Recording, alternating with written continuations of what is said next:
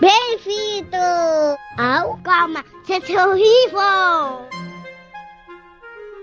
Olá! Está começando Calma, Gente Horrível, o seu podcast de reclamações. Não vou mais falar semanais, tá? Por motivos óbvios. Eu sou a Rita Alves e estou aqui com a Malu Rodrigues. Fala, meu povo! E a Alice Porto. Olá, medíocres de todo o Brasil. No episódio de hoje, nós falaremos sobre o direito que cada um tem de ser medíocre. Tá certo que algumas pessoas abusam desse direito, tipo um ex-presidente do Brasil aí. Mas uma mediocridade bem equalizada talvez não seja tão ruim assim. Vamos começar pela definição que eu encontrei no dicionário. Medíocre. De qualidade média, comum, mediano, modesto, pequeno. Sem expressão ou originalidade. Mediano, pobre, banal, passável. Disse da pessoa pouco capaz, sem qualquer talento, que, de modo geral, fica aquém das outras, ou que, num dado campo de atividades, não consegue ultrapassar ou mesmo atingir a média. Hum, eu acho que ninguém aqui gosta de ser vista como uma pessoa medíocre, né? Ninguém acorda e fala, vou me esforçar para ser medíocre hoje. Às vezes a gente simplesmente é. A pessoa que é super boa em ser medíocre.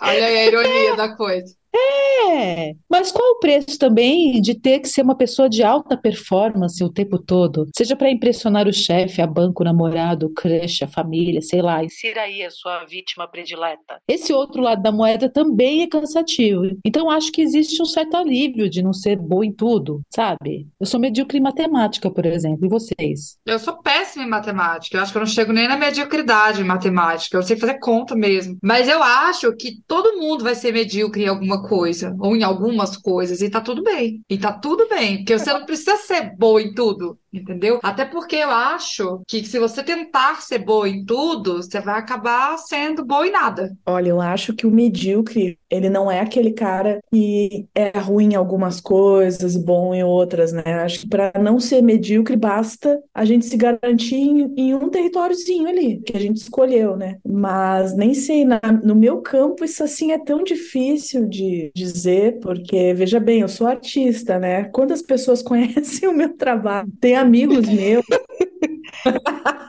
que, assim, ó, não é incomum para mim as pessoas dizer: Nossa, nem sabia que tu era artista, que tu desenhava, que tu fazia gravura. Então, assim, não chego a estar tá passando nas manchetes. Então, talvez o nome técnico, por mais que eu não goste dessa palavra, seria medíocre mesmo, né? Ou pelo menos a princípio. Mas no seu caso, sim, também tem uma questão de oportunidade, de talvez pouco de sorte ali, de ser descoberto. Tô falando dos artistas de modo geral, inclusive, né? Nem todo artista vai ser a Fernanda Montenegro, nem todo artista vai ser um Pablo Picasso, vai Não. ser, sei lá, quem. Mesmo um Romero Brito. Pelo amor de Deus. Não, mas matéria de fama, ele é bem famoso, entendeu? Isso não significa que ele não seja medíocre. É, não, fama e mediocridade convivem em plena harmonia, né? É só a Sim. gente prestar atenção. Eu acho que existe uma cultura da mediocridade, inclusive, né? Específica para esse nicho. É, pô, tem vários expoentes lá da minha cidade que são muito famosos e são bons em que exatamente, né? O Theo Becker, por exemplo, um dos pelotenses. Ele é bom, cara. Ele foi um ótimo participante. Foi da Casa dos Artistas ou foi da Fazenda? Eu ia falar como se eu soubesse, mas eu percebi que eu não tenho a menor ideia. O Theo Becker é um cara que é ator, era galanzinho ruim, tipo de malhação, sei lá. E aí ele caiu no ostracismo e foi ressuscitado por algum tipo de reality que agora não sei qual de, acho que é a Fazenda, das primeiras versões da Fazenda. Ele ficou famoso porque ele era Paquito. Olha só. Isso, pronto. Não era nem ator. Nossa, acho que ele atuou sim em algumas novelas atuou. medíocres. Muito mal. Atuou. É, na verdade, ele é bonito, né? E olhe lá. Ele é loiro, né? Sei lá, e marombado. é, é isso. E, daqui, e ele é bem topzeira, né? Não sei como é que tá é. agora, mas ele já era topzeira quando topzeira não estava na moda ainda. Então, eu me lembro dele ter tido um surto nesse reality. E ele foi um dos primeiros, olha lá, tá vendo? Ele foi um expoente é. aí desse nicho. Foi um dos primeiros a dizer, gente, olha, eu tinha tomado um remedinho controlado e fiquei doidão. Ele Isso lançou isso essa. é- ele é excepcional em fazer, sei lá, passar vergonha, virar manchete nacional, não sei, É um mas talento também. Aí, não é tão medíocre assim. Ele tá acima, porque se ele fosse abaixo, ele não seria manchete, ou seria? quantos paquitos que tiveram a mesma repercussão que ele, né? Eu não conheço nenhum Paquito. Não, Então. realmente. Ah, não, mentira. Teve o. Sei lá, o Cláudio Heinrich não era paquito? Era. Paquito, não, ele era Paquito. E... Mas assim, também sumiu, né? Eu lembro dele em Malhação e acho que só. Em Malhação que eu tô De falando há repente, muito tempo. era paquito, eu só alucinei com isso, talvez. Não, ele era Paquito, gente. Não é possível. Eu não sei Eu nem de quem vocês estão falando. O Cláudio Heinrich, Claro que sabe. Se você olhar pra carinha dele, você vai saber quem é. ele era Provável, capa mas- de revista de menininha, aquelas de capricho, colírios, esses negócios. Inclusive, deve estar horrível agora, e se duvidar, é bolsonarista, aquelas. Eu acho que eu só lembrei que existe porque saiu uma notícia esses dias que ele vai participar de um reality novo Ah. aí. E daí elas estavam chocadas que o Cláudio Reis já tem 50 anos, ou seja, estamos todos velhos. Se você sabe quem é o Cláudio Reis, você tá velho já. É. Gente, ele fez o Gabuga, é mesmo. Aquela novela que ninguém usava camisa. Isso. Ah, eu tô me sentindo por fora, porque eu realmente não tô conseguindo relacionar esse nome com a cara da pessoa. Mas depois eu vou pesquisar quem é, porque eu tenho idade pra saber quem é e Ah, você sabe sabendo. quem é, você só não tá ligando o nome. a- É. Peraí que eu vou te mandar. Ele tá Ah. parecendo um Better Call Saul. Meu. Deus. Meu Deus, como pode isso? Nossa, natureza cruel às vezes. Uhum. E ele era todo considerado o mais lindo do universo nessa época, por causa, primeiro que branco, obviamente, loiro. Não, ele era gato, pô. Não, aí, aí ele não era só um branco genérico, ele era até bem afeiçoado, apessoado. Eita, nós. E ele era da época que também estava fazendo sucesso, mas estava na moda na época dele esse perfil, né? Tipo, Leonardo DiCaprio também tava. Sim, Leonardo. DiCaprio antes da cabeça dele crescer, né? É, o que que Outro aconteceu dia- ali, gente? Outro dia eu tava vendo um, não sei por que que agora o Instagram fica me mandando isso, não tenho o menor interesse, mas enfim, o algoritmo leu que eu preciso saber disso. E aí fica me mandando o antes e depois de vários. E aí é um videozinho passando a cara do Leonardo DiCaprio no decorrer dos anos. Ai, que legal, vou ver, vou assistir esse aqui, porque eu quero saber qual momento, né, ele passou por esse fenômeno da cabeça dele começar a crescer. Mas é engraçado que sempre foi grande, menina. Acho que a gente estava realmente vivendo aí um, Um surto. um surto. Ele nunca foi gato. Não. Gente, para. Ele vai fazer No Limite, junto o Cláudio Reis, junto com o Paulo Vilhena. O Paulo Vilhena com um implante capilar, parecendo um bonecão agora. Meu Deus. Que tristeza. E aquela outra, Mônica. Ai, ela era tão bonita, aquela, essa atriz, eu não sei se ainda tá. Eu não sei, eu tenho uma certa alegria Mônica perversa Carvalho. De saber que os galãs da década de 90 estão em ruínas. Mas Porque porque sempre época- foram medíocres. Aí não vinga. Tudo bem, pelo menos eles eram bonitos, né? Eles eram populares e tal. E Aí agora o que que era restou? nada, se tu só é bonito, uma hora acaba, e aí quando acaba, acabou, né? Sobre o quê? Exatamente. A mediocridade. Ah! A mediocridade de participar de programas de TV ruins. Mas olha, quando eu- tive a ideia de falar sobre esse tema, vou explicitar o motivo. Eu entrei num aplicativo de pegação. E aí eu fiquei lá alguns minutos. Não acredito que eu vou contar isso. Mas enfim, e aí. Meus caros ouvintes. Ai, que vergonhoso. Meu Deus do céu. O que que acontece? Tem que ficar se esforçando, né? Porque aí você tem que. Você não pode ser só bonita e gostosa. Você tem que ter um. Quer dizer, acho que não tem que ter, não, porque acho que homem pega qualquer coisa, mas você tem que ter uma lábia ali, né? Um charme. Um charme, tem que ter uma coisa para chamar atenção nesse mar, né? Oferta, procura, oferta demais, enfim, blá blá blá. Aí tô lá nesse mar, ah, deixa eu ver se eu pego alguma coisa aqui, né? E aí, bicho, eu me vi nessa situação de ter que ser extremamente interessante. Eu já me considero uma pessoa interessante, sou uma pessoa legal, eu sou uma pessoa divertida, mal-humorada também, mas enfim, tem meus momentos, sabe? Mas aí eu falei, puxa, eu vou ter que ser, vou ter que me esforçar, sério, pra ser notada. Sério. Aí foi me dando uma preguiça. Eu falei assim, gente, e se eu for medíocre? Qual é o problema de ser medíocre, cara? Me deixa ser medíocre. Sei lá, quero assistir BBB. Eu não quero ser julgada por assistir BBB.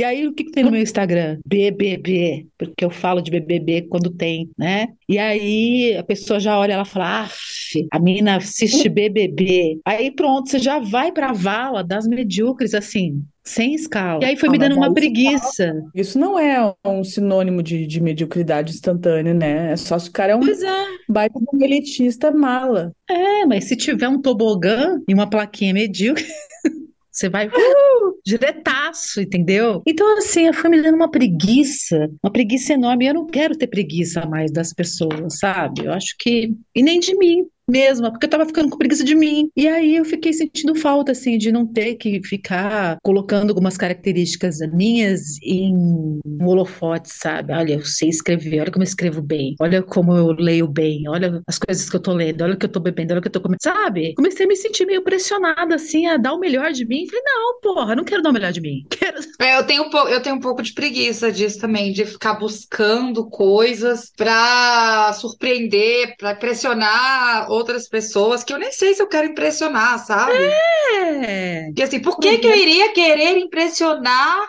o Robson que eu acabei de conhecer no Tinder? O que que você tem, sabe? É- Por quê? Quer o currículo? Sabe? Então, assim, é chato isso mesmo, sabe? Esse é um dos motivos pelo qual eu nunca gostei de aplicativo de relacionamento. Até porque as pessoas, você pode mentir tranquilamente, porque a pessoa não tem como averiguar. Você pode falar, ah, eu gosto de pular de paraquedas. Nunca chegou perto de um avião na vida, mas você pode falar, porque.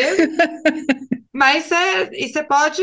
Agora é muito chato isso, assim, porque é o tipo de coisa que na vida real, quando você conhece alguém pessoalmente, você não entrega o currículo para a pessoa, você vai conhecendo a pessoa aos poucos e as pessoas vão te conhecendo aos poucos. Que é. É. Mas sei lá, se você estava em São Paulo, eu tô vendo uma coisa da perspectiva errada, que é da perspectiva paulistana. Porque aqui, sério, se você senta num bar para tomar um- uma cerveja, se você prestar atenção no que, as pessoas estão conversando ao redor, estão falando de trabalho, cara, que ninguém relaxa nunca. Então fica parecendo que até para o coração ou de outras partes do corpo, você tem que estar sempre ali mostrando que você é foda. E tipo, cara, sei lá, vamos só tomar uma cerveja e comer um negocinho? É, Comer um comer o negocinho. negocinho. Porra, sabe? A dinâmica é destruidora nesse sentido, né? Eu passei a pandemia inteira fazendo processo seletivo no Tinder para pegar alguém, assim, e, e foi muito desgaste, porque toda vez eu ia lá e me dedicava. Ah, vou mandar uma. Vou escrever um negócio interessante, vou falar uma coisa legal, não sei o quê. E daí, tipo, a minha frustração era o, era o contrário, talvez, porque eu pensava assim, porra, esses caras não estão nem, nem se esforçando, meu. Fala sério, sabe? Eu fico com preguiça do cara não entender automaticamente como eu sou legal interessante, divertida e tudo mais. E, pô, fico ali escrevendo num, num buraco, que- um buraco negro que vai engolir tudo que eu disser e que não vai me levar a lugar nenhum, que é um cara aleatório que eu não tenho, a gente não tem. Ai, o algoritmo do Tinder é muito aleatório, meu Deus, cara. Nossa, se eu Tipo, nossa, por que que você achou que eu teria interesse nessa pessoa? Não, tá errado. Tu tem que ficar ali desgastando, jogando charme, jogando charme, um vazio, o negócio não vai para lugar nenhum, é tipo, é muito Jogando charme no vazio, acho que é isso. Podemos resumir. Eu acho que dá uma boa bio de app. Estou aqui jogando charme no vazio. É, e 90% dos caras não vão entender que é uma ofensa a eles, então é ótimo. Aí eu, Não, eu- então. quanto mais eu fico velha, menos saco eu tenho. Tipo, o cara tem que entender automaticamente como eu sou incrível. Se ele não entender, tá. não era para ser, então, não sei. É, mas é, é isso que eu fico pensando. Mas será que a pessoa quer alguém incrível? Muito Eu acho que- modesta, inclusive. Gente, eu travei. Não, vai. Alô? Tá normal? Caiu aí? Alô? Alice? Ixi, acho que ela caiu.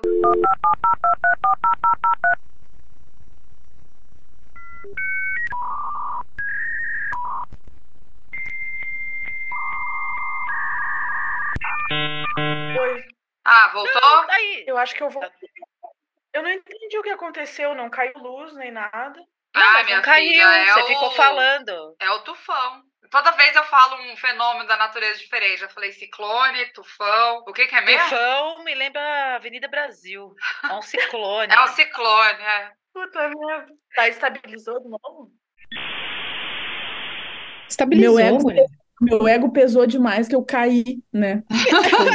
Não, e tem esse lado também, tipo, nossa, eu estou aqui me esforçando e provavelmente isso não vai dar em nada, eu nunca vou encontrar essa pessoa, e aí eu fiquei aqui gastando meu vasto vocabulário à toa. Pode acontecer também, mas é- me cansa essa jogada, essa jogada não só na questão do romance e tal, como assim, aí no trabalho é a mesma coisa, sabe? Tem que se destacar, tem que ser melhor do que todos os outros, tem que ter sempre uma ideia ótima. Sou contra ali. isso, você sabe. Não, nós somos, totalmente mas o- contra. E mas digo o mais. mundo não é, mas o mundo inteiro não é, Malu. Funciona nesse esquema. é Então, quanto mais você destacar. quanto mais você quer se mostrar muito bom em alguma coisa, quanto mais você se esforça, mais você vai ser cobrado e mais você vai se fuder. Quando der alguma coisa errada, a culpa vai ser sua. Veja bem, tem determinadas profissões em que você não pode se dar o luxo de ser mais ou menos. Por exemplo, se você for neurocirurgião, eu recomendo que você seja muito bom nessa merda. Você vai abrir a cabeça dos outros? Médicos em geral também. Agora, em outras coisas, ah, o que que você faz? Ah, eu passo os números da planilha da esquerda para a planilha da direita. Ok, massa, legal. Ninguém vai esperar assim, oh, nossa, ele é super supimpa em passar os números da planilha da esquerda para a direita, sabe? Fica na sua, assim, para ninguém te encher o saco, porque senão daqui a pouco vão mandar você fazer os números, entendeu? É assim que funciona o, mercado de trabalho. Quanto mais você sobe, maior a queda. Às vezes é legal ser medíocre. Ou então é legal ser Mas- muito bom em alguma coisa e guarda pra você. Não fique espalhando pra todo mundo. Quando você falar, nossa, eu sou ótimo em, por exemplo, deixa eu pensar aqui, em pintar a parede. Todo final de semana vai ter um puto pedindo pra te ajudar a pintar as coisas, velho. Se você falar que é muito bom em fechar caixa, toda mudança que forem fazer vão chamar você. Eu tô dando exemplos assim, humildes, mas é, é isso que acontece, entendeu? Então, assim, passarinho que tá na merda não canta, fica de bico calado. Meu Deus, Malu, a Malu tá pela. Eu preciso de férias, gente, desculpa. Olha, eu Ah. entendo esse lado, mas assim, esse lado eu entendo e entendo o outro lado também. Porque assim, se a pessoa que está ao seu lado tem esse pensamento, vai sobrar para alguém. É sempre assim, numa empresa, né? Se um não faz, o- vai sobrar para alguém, isso é um fato. Mas ao mesmo tempo, se você for super, como que se fala, eficiente e tarará, tarará, tarará, é isso que você falou, você cai num limbo, nem sempre significa que você vai receber por isso. Essa é a questão, né? Todo mundo quer alta produtividade, mas sem. Isso, Tem seja bem produtivo para o seu chefe levar toda a fama.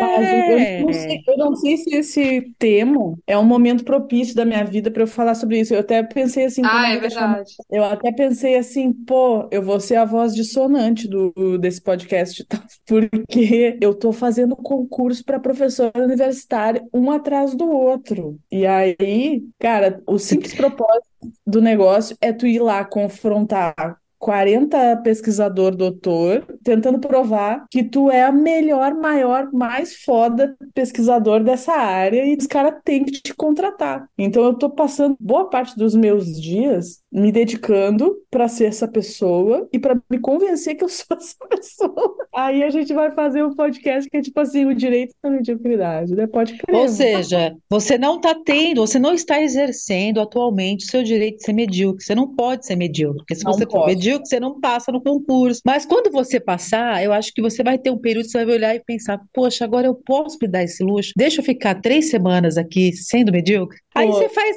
aí você entra na pensou? sala de aula e fala assim: gente, ó, faz um grupinho aí, tem metal. Tchau. E fica três semanas nessa toada aí, olhando o pessoal apresentando trabalho, cérebro descansando. Acho que é isso. Isso que me Mas você sabe que agora falando assim, sério, sabe É. uma coisa que é, é muito chato hoje em dia, parece que tá mais, que é que você não pode mais se dar o luxo de só saber mais ou menos alguma coisa. Então, é, por exemplo, você fala, ah, eu gosto da banda X. Parece que você tem que conhecer todas as músicas da banda X, todos os integrantes, signo, ascendente de cada um, entendeu? Entendeu? É, então, assim, eu, por exemplo, eu gosto de Harry Potter. Tô dando um exemplo bem bobinho. Eu li Harry Potter umas três vezes cada livro, sei lá, mas tem muitos anos que eu não peguei pra ler de novo, obviamente, né? E assim, aí parece que a pessoa, se eu gosto, eu tenho que ser especialista naquilo. Inclusive, não só ser especialista, eu tenho que colocar na internet, eu tenho que vender isso, eu tenho que transformar isso em renda. Você sabe o, o negócio? Isso Sim, é muito é- é a- insuportável. É a produtividade do lazer. A gente conseguiu estragar até os momentos de lazer. Por exemplo, no meu caso, eu não leio, não vejo nada que eu não possa depois utilizar de alguma maneira. Eu não vou ler para ser medíocre. Ah, vou ler aqui, sei lá, um livro de autoajuda, sei lá, X. Não, não vou. Por quê? Vai servir para alguma coisa depois? Não.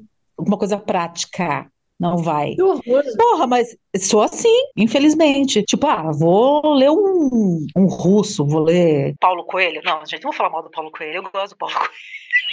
Mas você tá entendendo? É mais ou menos por aí. Que revelação bombástica agora. Como Pode, que- pode falar mal dele, ele tá falando mal do Lula outro dia, pode falar mal dele.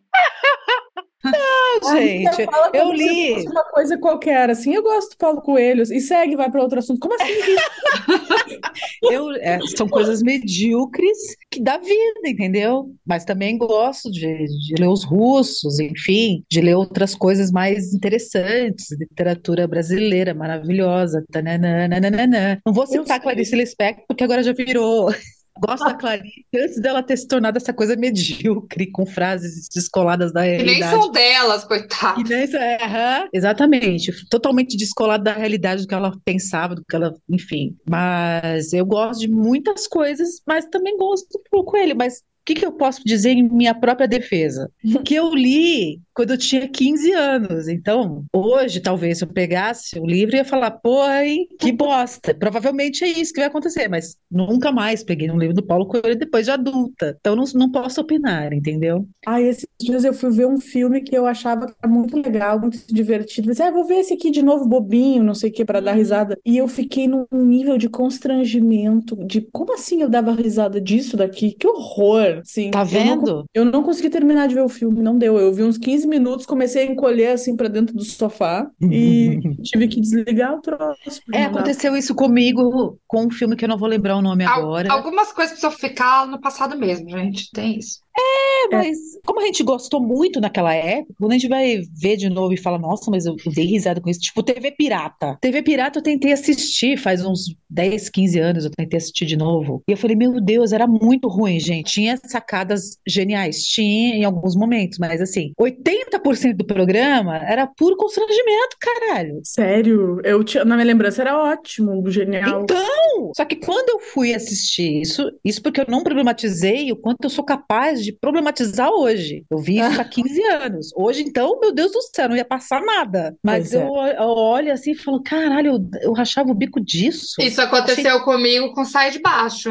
Eu amava Sai de Baixo. Em minha defesa, eu era pré-adolescente, assim, novinha, né? Não era, tava com uns 11, 12 anos por aí quando passou. E aí eu achava muito engraçado. Meu Deus, genial, fantástico, incrível. Eu fui assistir outro dia, falei, ah, que legal, Sai de Baixo, vou, vou assistir. Eu não consegui dar uma risada, né? Fiquei também achando assim, inacreditável que eu ria daquilo. Mas é isso, é porque era a época, né? Da Ai, mas- época era engraçado, porque a gente não tinha muitos referenciais, talvez, não sei. A gente era mais medíocre. A Marisa Hort é tão engraçada, eu andei vendo uns vídeos dela de agora e me finava de rir. Ela é muito boa. Era ruim ser de baixo? Eu, eu Era achava ruim. Fez Tão um passando- sucesso assim absurdo na época, um, um sucesso estrondoso. As pessoas, eu lembro que eu convivia com as pessoas assim, todo mundo falava disso e ia assistir ao vivo. É. Mas assim, não era ruim porque, assim, por exemplo, em matéria de interpretação, não dá pra dizer que era ruim. Todos Não, os atores que não. estavam ali são excelentes. Agora, o que eu, o que eu falo, assim, que não era as piadas bobas, entendeu? As piadas machistas e, enfim. Escrotice. Isso é piada boba, gente, sabe? É igual Cacete Planeta, que é a coisa mais idiota. Por que Cacete Planeta ficou tanto tempo no ar? Mas o Sai de Baixo não tinha uma coisa de ser uma auto-ironia do Caco Antibes ser o maior idiota possível e a gente estar rindo. Sim, sim. Olha, Ele era machista artista, ele era pobre que se achava rico, ele era um, ele era um ferrado, É, né? eu não sei se ele era, ele era um, ele era os Caco Antibes que existe até hoje, inclusive. Eu não sei se foi influência do, personagem, mas até hoje tá cheio de Caco Antibes por aí. É que nem o choque de cultura, né? Nós estamos rindo que os caras são os animais, mas aí tem quem assiste assim, é isso mesmo. Dormir dirigindo, caminhão, foda-se. Ah. Eu adoro choque de cultura, eu vou ficar quieta aqui. Eu gosto Não, de choque é de cultura. Como assim? É perfeito, que isso, jamais teceria críticas ao choque de cultura, mas eu desconfio que o Sai de Baixo fosse alguma coisa um pouco mais nessa linha. Eu não sei direito porque eu era criança na época, né? Eu não tinha esse nível, assim, de elaboração possível desse negócio. Mas eu acho que o Caco Antibes, ele era um cara que era pra gente estar rindo dele, mas é claro que a- a sociedade brasileira sendo reacionária desse jeito, nós estávamos rindo com ele, né? Mas Eu acho que a primeira temporada de Sai de Baixo, e eu confesso que não foi essa que eu vi novamente, era bo... porque tinha o elenco original, né? Inclusive a Cláudia Gimenez, que era fantástica. Acho que a primeira temporada foi aquele tal, foi engraçada, e depois ficou muito ruim. E para assistir hoje é um pouquinho constrangedor, assim, algumas coisas, sabe? Mas que Tem- bom, né? Significa que a gente evoluiu como Sim. sociedade. Sim, como ser humano, né? Pessoalmente também. as- Ah, tem uma frase do choque de cultura que eu achei belíssima, que, poxa, me emociona até. A boca é o ânus da face. Que bonito. Não é bonito, gente? O choque de cultura é, é uma coisa assim. Eu acho que é, é, é um programa medíocre. Não, é genial. Eu acho genial. Eu também acho genial. Sorry. Não, não. é que são, né, três homens ali, quatro, sei lá, falando só bosta, né, gente? Nossa, não, mas é uma bosta muito bem elaborada, muito bem colocada, como bem tu trouxe nessa citação aí. E tem uma ironia belíssima. Cara, eu vou, eu vou falar pra você, eu vou confiar, já que a Rita fez uma confissão, eu vou fazer uma também. Vocês verem o nível que eu tô de cansaço e, e cabeça oca. Raul tá viajando, tá na casa do pai, tô sozinha. Significa que eu tô meio assim, anarquista nos horários. Eu vou dormir a hora que eu quero, acordo a hora que eu quero, trabalho em casa mesmo, né? Aí, na segunda-feira, eu fui assistindo as coisas, as coisas foi passando, eu fui ver. Até começou tela quente e começou a passar um filme chamado Cabra da Peste, que é um filme brasileiro, filme nacional. E eu lembrei disso agora porque é com o pessoal do Porta dos Fundos e é com aquele do Choque de Cultura, que eu esqueço o nome dele. E aí eu olhei, eu falei, eu, sabe quando você tem preguiça de pegar o controle e, e mudar? Eu falei, ah, deixa aí, né? Eu, eu tava grudada no sofá. Ah, e tinha o Matheus Nastergalli, que é um puta ator e tal, isso é. E um outro ator, que era o principal do filme que eu nunca vi na vida. E, cara, de repente, quando eu vi, eu tava dando uma gargalhada com um filme idiota. Filme muito idiota. E eu tava gargalhando com o filme. Eu falei, gente, o que que tá acontecendo comigo? Cadê os meus critérios? É, tem coisa que pega a gente, é assim, né? O meu programa de humor preferido é o Hermes e Renato, gente. O Hermes e Renato é muito podre. Então, e às vezes a gente ri, era muito bom, e Renato. E às vezes a gente ri de umas coisas. Não vou dizer que o filme é genial, assistam, não, mas assim, a gente ri de alguma coisa, justamente por ser muito, muito, muito bobagento, sabe? Muito. Muito idiota, que se você parar para fazer uma análise, nem era para ser engraçado. E talvez seja isso que torne o negócio engraçado pelo absurdo todo. E é muito chato, eu acho, você ficar analisando tudo, as músicas, os filmes, as séries, e não se permitir rir, é, né? e não se permitir rir de coisas medíocres, ou ouvir coisas medíocres, ou assistir coisas medíocres que não foram feitas para ser grandes obras, sabe? Que vão entrar assim na história. É só uma porra de um filme, velho. É só, às vezes, uma série, é só uma bobajada. E tá tudo bem você sentar e rir, assistir, sabe? Você não precisa o tempo todo tá carimbando que você lê autores russos e você só assiste filmes ucranianos, sei lá o quê. Cabeça, Ah, pelo amor de Deus, né? eu nem quero sair com você. Coisa enjoada, se você for assim. Esses dias eu recebi uma crítica de uma aluna minha, se estiver escutando o programa, um beijo. Os alunos estavam falando dos filmes medíocres que eles gostam. E eu, a maior parte, eu nem assisti, porque eu sou esse tipo de pessoa, desculpa. E daí, Ai, eu tava num festival. Essa semana você tava num festival, né? Ah, ele tava no o festival. Eu tava no Eu nem festival de filme entendi do que, que era o festival. Eu nem quis perguntar. Falei, o que é isso? Não sei. Ai, gente, eu gosto de cultura, sei lá, eu gosto de umas coisas populares também. Eu não, não tenho essa distinção assim, sei lá, eu curto muito tecnobrega, por exemplo. Eu gosto de, de referências populares eruditas, mas eu tenho uma tendência maior pro erudito. E se for popular, eu quero que seja um popular que tenha alguma coisa ali que me dê qualquer tipo de, de substância, tipo Hermes e Renato, por exemplo, que os caras estavam falando um monte de merda, mas de um jeito muito inteligente, muito, sei lá, surpreendente, não sei. E daí, esses tempos, teve uma aluna que falou em aula que eu achei muito engraçado, assim, professora, tu é muito cult, tem que ver um Velozes e Furiosos de vez em quando. Ela apelou com Velozes e Furiosos. Eu confesso que Eu nem não eu ver. consigo assistir Velozes e Furiosos. Não, eu não consigo assistir. Eu não vou ver Velozes e Furiosos. Até porque já tem quantos? 18 filmes já? Eu não sei. Eu E, não e sei. não, não dá. Cara, já morreu o ator que fazia esses filmes aí. Ah, é um careca maromba lá, foda-se. Por que, que eu vou ficar olhando pra aquele cara, pelo amor de Deus? Tem tanta coisa pra ver. Aí pra mim também já é demais. Mas é isso, assim, os alunos vêm com umas referências, assim, me pegam de surpresa. E é isso, sabe? Se eles quiserem falar de Velozes e Furiosos, beleza, mas aí me argumentem aí, então, por onde que entra nesse negócio e por que que isso é melhor do que ficar olhando pra parede. Porque eu preciso de um motivo, né? Eu, se é pra esvaziar minha mente, eu sou plenamente capaz de fazer isso sozinha. Eu não preciso de uma, um instrumento externo. Assim, as pessoas, nossa, você gosta de filmes de super-herói? Adoro, todos da Marvel, assisto tudo, assim. Passou na TV, eu tô assistindo. Por que que você assiste? Porque sim, não precisa ter explicação, sabe? É óbvio, você pode assistir, você pode não assistir. Pelo amor de Deus, você não precisa justificar que é porque o filme. Não, não tem, gente, é um filme de herói, sabe? Por que que você assiste Velozes e Furiosos? Porque provavelmente você gosta de carro e carros correndo muito rápido. Os meus alunos disseram que é porque o Vin Diesel tem uma personalidade fascinante.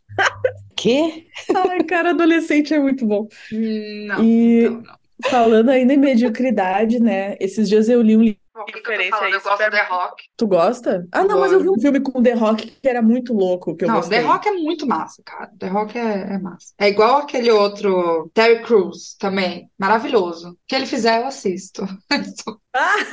Esses dias eu achei um, um livro que eu fui ler para procrastinar os estudos que eu era para estar fazendo. que Ele era bem sobre essa coisa de ser pretensioso na universidade e tal, porque é um cara, o autor desse livro é um cara que é professor na Sorbonne, só que ele fez um livro chamado Como Falar sobre Livros que Você Não Leu. E ele faz Ah, adorei. É muito bom esse livro, cara. Eu me demais, assim. Porque eu pensei assim, eu vou ler essa bobagem agora, porque eu cansei de estudar teoria da arte, não aguento mais eu ficar louca, eu vou ler uma bobagem. Mas o livro é tipo, o cara é professor de literatura, ele é super erudito e tal, só que ele passa o livro inteiro dando pau no- nessa cultura da universidade dos caras ter que conhecer tudo, ter que já ter lido tudo. E aí ele cita várias passagens hilárias de autores super cultuados admitindo coisas que era para ter vergonha, que supostamente seria uma mediocridade, né? Então, sei lá, ele vai citar lá o Paul Valéry, por exemplo, que é um baita de um cara de pau. Eu não tinha ideia que ele era tão cara de pau, já já gosto. Eu li outras coisas sérias dele e tal, mas tipo, uma vez ele foi assumir o emprego um emprego, uma vaga, né, de professor lá de literatura, no lugar de um outro cara lá que tinha recém-morrido Ai, gente, eu me atrapalhei, desculpa, bateu a cerveja. Essa é uma outra história muito boa, mas. O que é relevante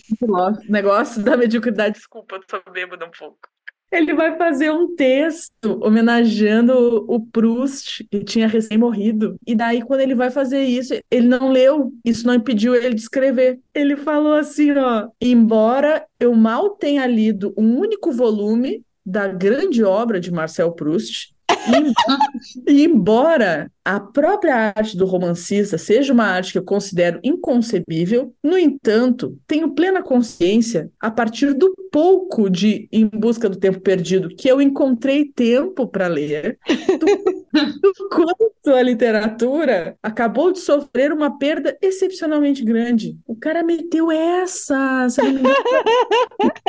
É muito cara de pau. E é isso. Esse autor, ele é o Pierre Bayard, o nome dele. Ele fala da gente se liberar dessa culpa, assim, de precisar ter lido. Hoje, por exemplo, morreu o Milan Kundera lá do A insustentável Be- defesa do ser. É, olha só, a leveza. Aí tá todo mundo lá, ó, Morreu um gênio. Ó, grande livro. Cara, eu não li Eu esse não li, negócio. tenho a menor ideia. Deve ser, eu acredito que Eu seja. também não li. Eu também não li, fiquei olhando Ah. assim. Falei, vou ler, tá anotado aqui, hein? Vou ler. Porque agora todo mundo virou especialista nesse cara aí. Aí eu fico, E porra, pega como muito mal todo mundo não saber. Não, fica, fica mal você chegar e falar, gente, eu não li nenhum. Vocês me perdoam a minha mediocridade? Sabe, é, é, é esse ponto que me irrita demais, cara. Tipo, todo mundo tem que dar uma opinião no vivo, no morto, no ressuscitado, né? Que ressuscitaram a Eli semana passada e foi um- uma loucura. Nossa, os especialistas em como nossos pais, assim, a galera fazendo assim, umas análises de. Nossa, tiraram tudo do cu e aí vai lá. Eu fiquei- Nossa, eu falei, bicho, tudo bem, cara. Você não tá por fora, sabe? Eu não preciso entender disso daí agora. Vamos vamos falar assim que tá acontecendo agora. Fiquei, Calma, porra! Ficou todo mundo desesperado. Meu Deus, vamos ressuscitar todo mundo agora. Pô, eu acho ótimo, bicho. Por mim, pode ressuscitar todo mundo, para eles continuarem ricos e mais ricos, a família ricas por gerações e gerações, só com a imagem do ressuscitado. Ah, Ai, cara, eu queria eu ter essa podia. sorte. Eu nem vi até agora esse, esse, essa propaganda de tanto ranço que eu fiquei de todo mundo tá trabalhando de graça pro desgraçado do publicitário que fez esse negócio. Uhum. Todo mundo ali, ah, eles eu juro pra vocês, veio gente me perguntar, e aí, o que que tu achou? Não sei o que lá, "Ah, não achei nada. Por que que eu tenho que achar alguma coisa? Eu não tenho opinião sobre assunto. Eu falei para as pessoas, gente, é só uma propaganda para vender carros. Se que vocês estão surtando, por quê? Sabe? Agora, eu vou, eu vou falar. A tal da Kombi é bem bonitinha, hein? Ah, que, era- que na verdade era o que interessava, né? Era eu olhar É, para o é carro e linda. saber se eu compraria ou não. Não compraria, porque sou pobre, não cabe jamais no meu orçamento, né? Mas vamos fingir assim, supondo que eu tivesse metade do dinheiro que ganhou a Maria Rita no comercial, compraria. Compraria porque é muito bonitinha. Outro motivo Eu pelo qual não graça. compro, não sei dirigir, nunca aprendi. Medíocre pra caralho, não sei dirigir. Mas Mas eu não sei dirigir uma Kombi, por exemplo, que eu nunca cogitei ter uma Kombi. não é a mesma coisa, não? Acho que não. É, acho que não, não, é, não sei, acho que não. Não É, sei. gente. Tem que ter uma carteira especial para dirigir Kombi? É, porque é tem a carteira A, B, C, D, não é? Eu achei que Depende era para caminhão, mas para Kombi eu não achava que estava no mesmo. Ai, não sei, não sei mesmo, mas eu compraria aquela Kombi. Sou totalmente a favor de ressuscitar morto, e é isso aí. Ah, mas o morto não concordaria com isso daí. Meu, eu acho assim. Eu, particularmente, acho que aí é- precisa melhorar é um um pouquinho é a um tecnologia, problema, é um- porque aí eles é um problema, é, é um problema da legislação, né? Porque eu fico pensando assim, por exemplo, a Elis Regina foi uma cantora foda, fez toda parte aí de uma, de uma época, de uma cultura, todo mundo conhece, taranã, taranã. E tem a família dela que é detentora de todos os direitos aí, taranã. Aí eu não sei como equalizar isso, entendeu? É uma pessoa que faz parte da cultura, tipo um Caetano, um Chico, um Milton, ele é, ele é nosso, é Brasil. Mas tem a família que detém e pode fazer o que quiser com aquele, com aquele poder que ela tem sobre aquele artista. Ai, cara, Entende? sobre isso, só me ocorre uma frase que é do Hermes e Renato, inclusive, a minha frase. A gente tá assim só nos filósofos contemporâneos. É. É importante transitar, eu acho. Mas tem uma frase do Hermes e Renato que pra mim soluciona esse dilema. É simplesmente o seguinte: morreu, morreu. Foda-se. Tá morto. Foda-se. Ai, não ia gostar. Tá aqui pra opinar? Não tá. Foda-se. Eu acho. Desculpa. Simples assim, cara. Morreu. Agora, As pessoas tem- falam com uma certeza que ela não ia gostar, né? Olha, assim, eu acho que assim, até do tempo que ela parou, que foi quando ela morreu, o que a gente pode achar é que ela. Ah, não tem como achar, cara. Porque não tem como você escrever uma história de uma coisa que não, não, não tem. Não tem É como achar. Olha o tanto de gente que era super legal antigamente, hoje é o, o puro chorume. Não tem É porque a como. gente não conhecia direito também, né?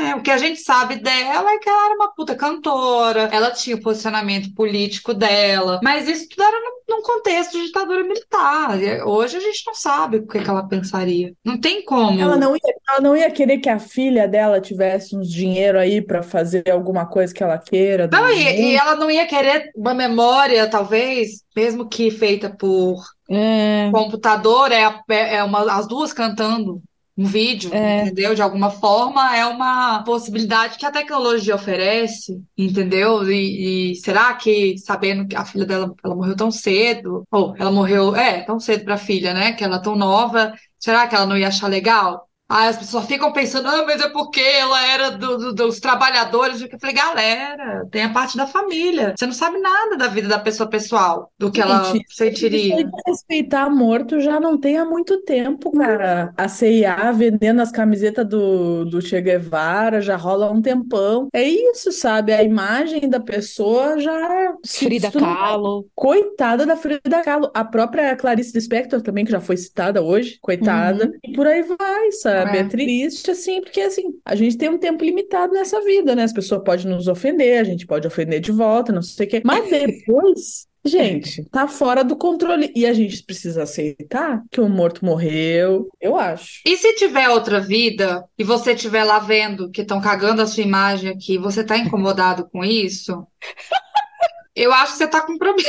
Você tá morto, Gente, descobriu que tem vida após a morte e tá olhando pra cá ainda. Porque, sinceramente, gente, se existir vida após a morte, a última coisa que eu vou querer é ficar perambulando. Pelo amor de Deus, morri. Me tira daqui. Me dá. Olha, agora eu não vou adiantar as coisas porque eu, eu não posso. Tá? Mas o que que eu vou querer aqui, gente? Nesse lugar horroroso? Ai, Pois é. gente, é o apego. Mas é isso. Eu acho, sinceramente, que foi uma discussão válida até, mas eu, eu acho que a gente está querendo brigar contra um negócio que a gente não vai ter força para brigar contra. Tá posto, é isso que vai acontecer. Agora, como que vai regular tudo isso? Ah, e Não é sabemos. problema da justiça. A gente espera. O que vai acontecer é que a justiça É. trabalha assim. O As- que eu não os quero- precedentes abrem e as leis se adaptam. Então, se Exatamente. você for morrer hoje e quiser que coloque um. Eu não quero que a minha imagem, igual a Madonna fez. Madonna fez. Pronto. Aí isso já abre precedente para outras pessoas fazerem. Mas o que- eu não sei por que que a dona Mariazia Silva tá falando. Eu não quero que use a minha imagem. Minha filha, quem é Você é você? famosa? Quem é você na fila do pão? Mas isso é um tipo de um gente, acordo que eu não consigo entender de verdade. Porque assim, ó, depois que eu não estiver mais aqui, gente, se quiserem fazer um pornô com um deepfake meu com um jumento, eu tô pouco me fudendo, porque eu não vou estar Nossa, aqui. né? O pior já aconteceu, ou melhor, depende do seu ponto de vista, já foi, já morreu. Então, Por que que as pessoas se apegam nisso? Eu não consigo entender. Ainda mais quando são pessoas anônimas, né? e- isso é um Você não é problema da sua família que ficou. Você não é entendeu? Madonna, você não é Elis Regina, você não é o Elvis, você não é o Michael Jackson, você não é. Olha, não é. pode ficar tranquilo que ninguém vai querer usar sua cara no pornô. Fica tranquila, fica tranquila. Você não é famoso, ainda é feio, ninguém quer você. É uma falta de problema na vida que assim, ó, eu me surpreendo demais. É, então, isso aí, por isso que é importante reconhecer a própria mediocridade de vez em quando. Porque você tá achando que daqui a algum tempo a Volkswagen vai botar você no. Meu querido, Que autoestima é essa? é.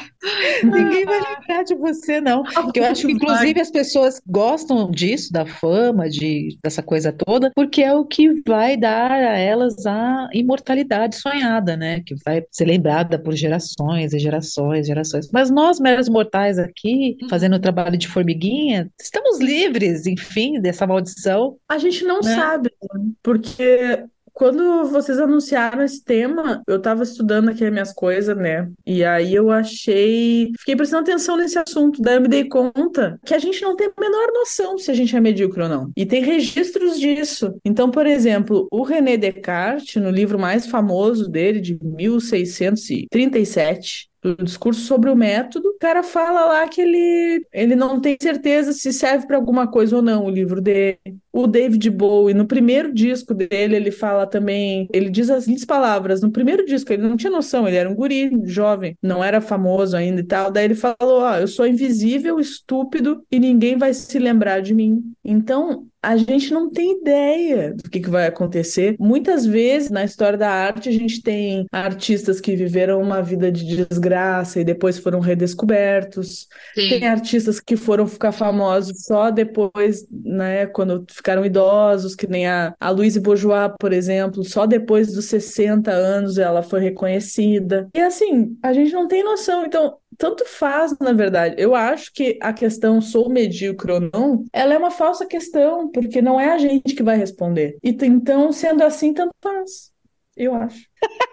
Boa. Não está no nosso controle. Parem de querer controlar tudo. Fica a dica. É relaxa, sabe? O cara que é genial se acha medíocre, o cara que é medíocre se acha genial e tamo aí. E nada disso muda. O que a gente pensa sobre nós mesmos não muda o fato ou a marca que a gente vai deixar ou não na história. É. E você falou sobre essa questão de pesquisar, que você viu aí o David Bowie, né? Eu dei uma digitadinha ali no YouTube para ver sobre esse assunto e só apareceu vídeos motivacionais com títulos Não seja medíocre. Cinco Ah. sinais de que você é medíocre. Como não ter uma vida medíocre. Ai, eu fiquei assim, caramba, meu, esse, esse não assunto é um assunto. Não, e sabe o que que dá raiva? Porque as, aí, ó, as pessoas ficam vendo esse tipo de conteúdo que vai te obrigar a ter um trabalhão, ao invés de ouvir a gente que tá dizendo o quê? Relaxa, velho. Tá tudo bem. É, seja, seja medíocre de vez em Ah, quando. Não precisa ser sempre, 100% medíocre. E não precisa ser em tudo, você não precisa ser bom em tudo, não, sabe? Relaxa. A Mas é questão é, que tu, tu tá preocupado em não ser medíocre, não muda o fato que tu é ou não é medíocre. Que- Quem vai,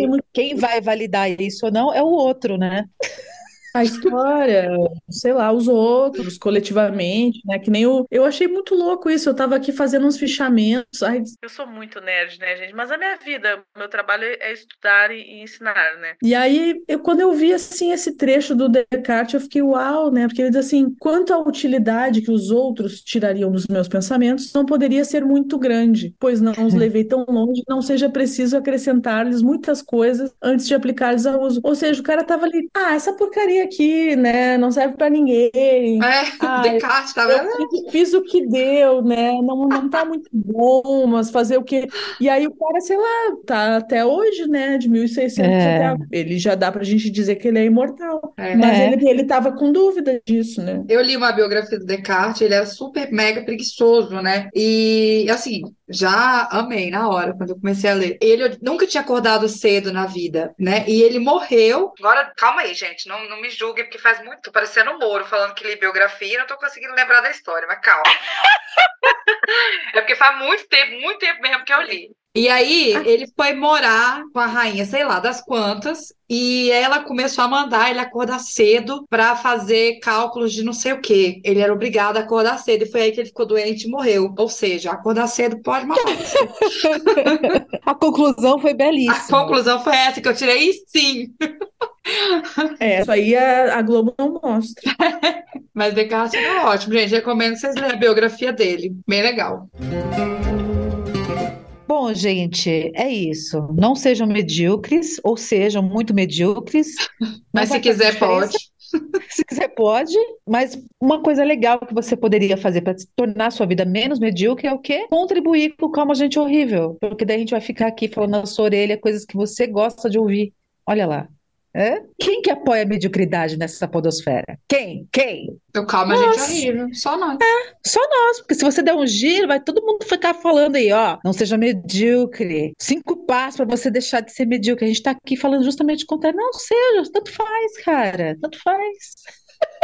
O que que a gente Então, fala? olha Seja só. medíocre, trabalhe pouco. Foda-se a inteligência artificial. É com nós vocês têm que colar. Para saber como contribuir com a Gente Horrível, na descrição deste episódio tem todos os endereços ali, tem Pix, tem PicPay, tem Catarse, enfim, Orelo, ouve pela Orelo também, cada vez que vocês ouvem o programa pela Orelo, pinga uma grana para nós. Então, fica a dica. O Calma Gente Horrível conta com uma equipe muito especial. A nossa editora de áudio é a Domênica Mendes. Para conhecer o trabalho, acesse domenicamendes.com. A identidade visual é a Flá Bergamin. O contato dela é bergaminui.gmail.com e o site é bergaminui.com. Você ouviu um episódio participante da campanha O Podcast é Delas 2023. Para encontrar outros episódios, acesse o site oficial da campanha ou procure pelas hashtags nas redes sociais. Hashtag O Podcast é Delas 2023. Uma atitude simples que muda a podosfera. Por mais mulheres nos podcasts.